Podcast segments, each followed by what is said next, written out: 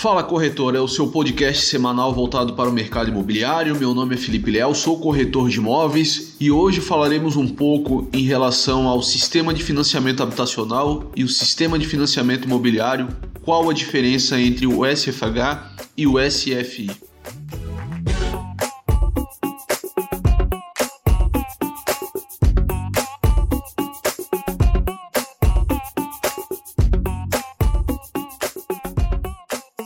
Comprar a casa própria é o desejo de muitos brasileiros. No entanto, para isso, muito provavelmente as pessoas vão precisar de um financiamento imobiliário. Assim, consegue alongar um prazo para o pagamento das parcelas. Nesse caso, é muito interessante saber as diferenças entre o SFH e o SIFI. Vamos começar. O SFH, Sistema de Financiamento Habitacional, foi legitimado pela Lei 4.380 em 1964. Regendo grande parte dos financiamentos imobiliários brasileiros, os fundos contam com poupança, podendo ser repassado também pelo FGTS. São emprestados na aquisição de imóveis em construção de residências próprias. Essencialmente, o sistema de financeiro foi desenvolvido para ajudar os brasileiros a adquirir a casa própria. Como medida, o SFH determina que até mesmo o melhor financiamento imobiliário represente no máximo 80% do valor do imóvel, incluindo as despesas acessórias. A avaliação do bem não pode ultrapassar 1,5 milhões de reais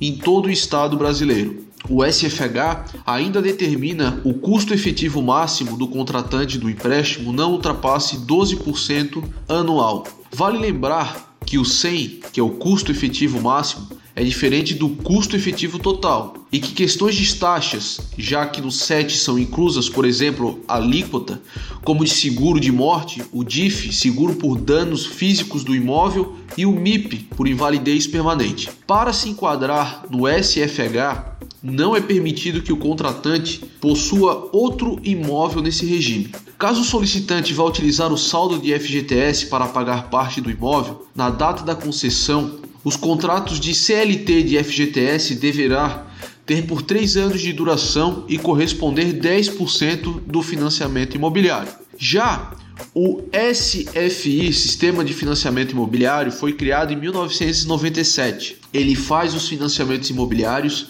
que não se enquadram na lei do SFH, como imóveis que possuem um valor maior do que os limites estabelecidos. Esses vão diretamente para o SFI. Assim como o SFH, o SFI é utilizado por quem deseja adquirir a casa própria. No entanto, no sistema de financiamento imobiliário, atende grandes investidores do setor imobiliário, já que os valores dos imóveis podem ser comprados maiores.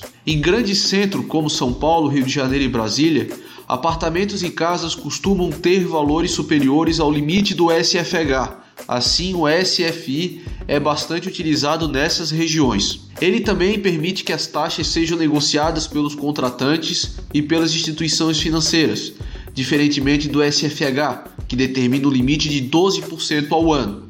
No entanto, o SFI os recursos de FGTS não são utilizados para a compra desses imóveis. No SFI é empregado também o sistema de amortização constante para contratos de imóvel. Nesse caso, quita-se a dívida com antecedência quando possível.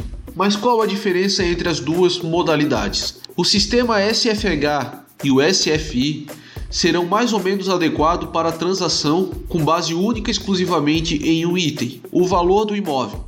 Como o comprador não consegue interferir de forma direta e eficaz no valor do bem, resta conferir qual é o imóvel e o sistema que se adequa para essa transação.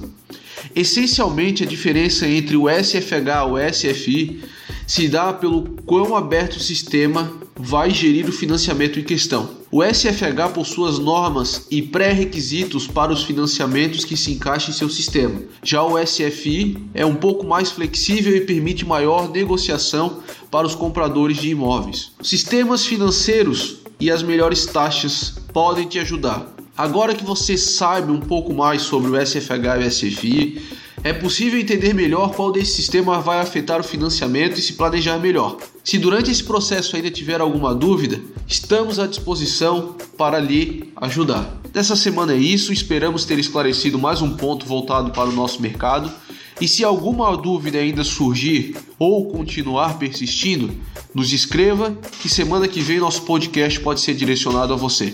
Forte abraço!